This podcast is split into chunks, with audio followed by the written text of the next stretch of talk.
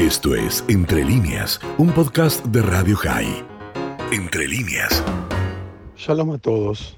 Por esas casualidades que tiene la dinámica cultural eh, y las programaciones de los teatros de ópera, en un tiempo muy cercano tuvimos hace pocas semanas la representación de la ópera Nabucco de Giuseppe Verdi, tanto en el Teatro Colón de Buenos Aires como en el Teatro Real de Madrid.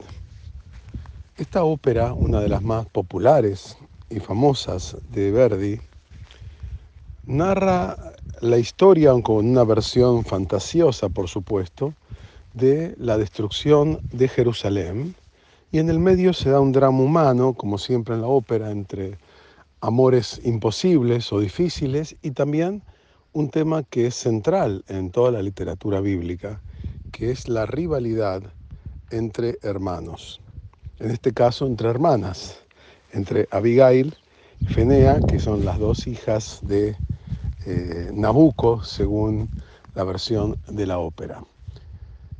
Lo que vemos en esta ópera que tenía un trasfondo, digamos, de actualidad en su momento cuando fue entrenada en Italia, es una ópera que habla de los israelitas y la opresión babilónica y la destrucción del templo y el heroísmo y la fe. Y tiene el famoso coro pensiero que habla del anhelo de Jerusalén inspirado en el Salmo 137 que se ha convertido en un verdadero himno en Italia de muchos movimientos y particularmente del nacionalismo italiano que en esa época busca la independencia de Italia frente a eh, la ocupación o la dominación austríaca ¿no? del imperio austrohúngaro que dominaba amplias partes de lo que era Italia. ¿no? Entonces, cuando la gente veía esta obra y cantaba esta canción, que es un himno de anhelo de esperanza, de liberación, no solo estaban viendo una escena de historia bíblica, sino lo conectaban con sus aspiraciones nacionales, sus anhelos de libertad frente al poder imperial austríaco. Ahora, si uno toma esta ópera que es tan, tan famosa, tan rica, uno puede conectarla con distintos elementos de la realidad. Por un lado vemos lo que significa una guerra fratricida, una guerra entre hermanos, un conflicto entre hermanos. Y en este caso, uno puede decir con mucha claridad que dos de los pueblos que tienen un origen común y una base hermanada son justamente Ucrania y Rusia, que el origen propio del Rus, de la identidad rusa, proviene de Kiev, de Ucrania. Es decir, acá vemos la fuerza que tienen estos conflictos fratricidas que son tan poderosos ¿no? y tan eh, destructivos si no se controlan. Y en este caso también uno puede tomar eh, algo que aparece claramente en la ópera, que es la arrogancia del eh, dictador que se cree Dios. Y eso aparece muchas veces el contraste entre el Dios de Israel, que es el Dios de la liberación, y el Dios pagano, que considera a la figura del rey, del emperador, como alguien divino, como el representante de Dios o como la propia encarnación de Dios.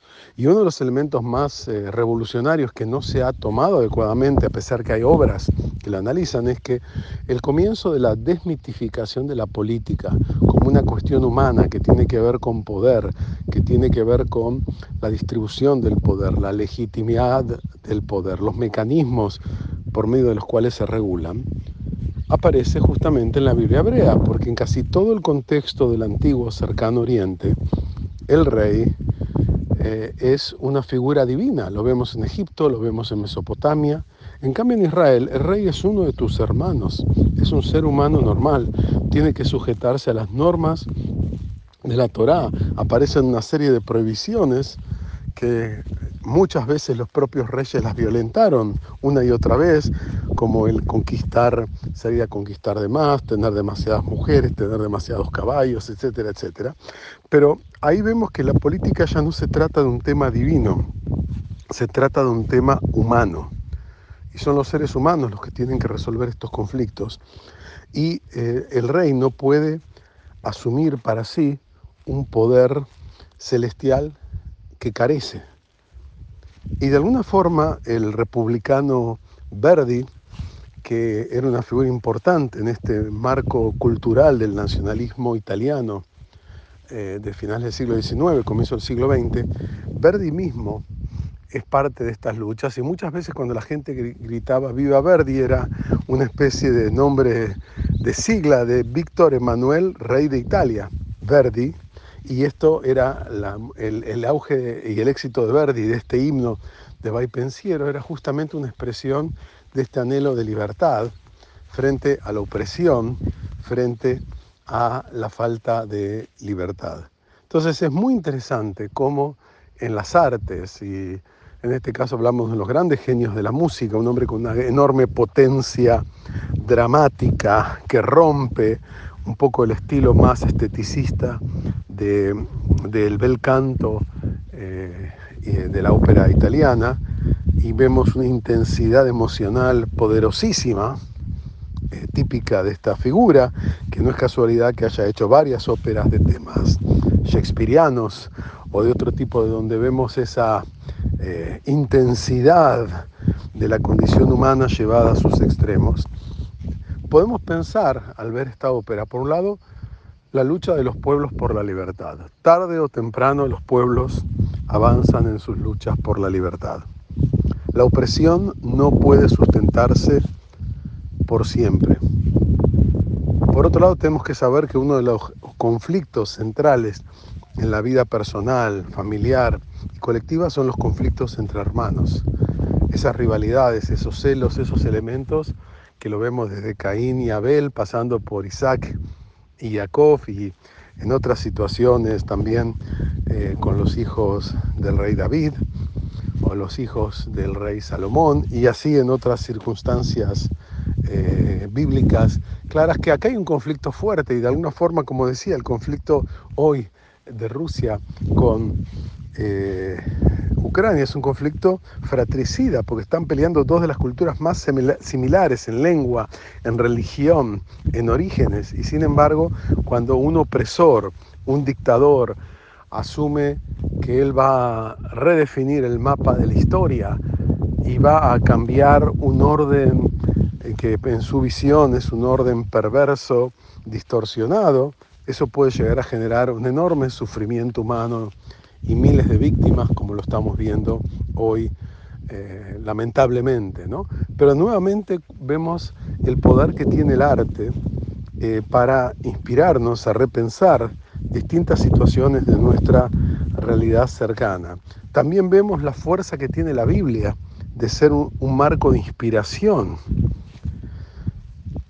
para el arte occidental. Verdi tiene otras óperas como Jerusalén y otras que toca el tema del pueblo hebreo, que es visto con mucha simpatía por él y por otras figuras del nacionalismo italiano de esa época, como el símbolo de un pueblo que nunca renegó del deseo de volver a su patria y de vivir en libertad a pesar de las terribles opresiones que tuvo que eh, encarar.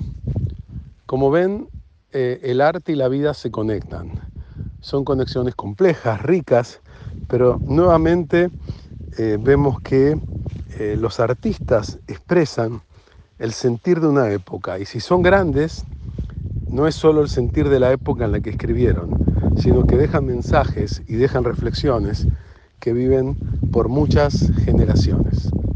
Esto fue Entre líneas, un podcast de Radio High. Puedes seguir escuchando y compartiendo nuestro contenido en Spotify, nuestro portal radiohigh.com y nuestras redes sociales. Hasta la próxima.